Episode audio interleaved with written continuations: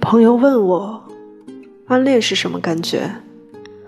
下意识回答，好像在商店里看到喜欢的玩具，想买，钱不够，努力存钱，回头去看的时候，发现涨价了，更加拼命的存钱，等我觉得差不多的时候，再回去发现已经被买走了。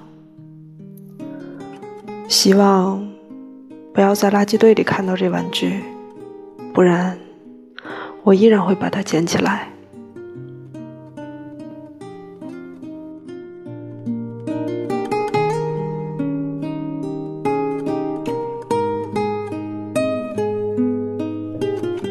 这里是荔枝 FM 四二零三七四优质兔子电台，我是兔子先生，感谢收听，再见。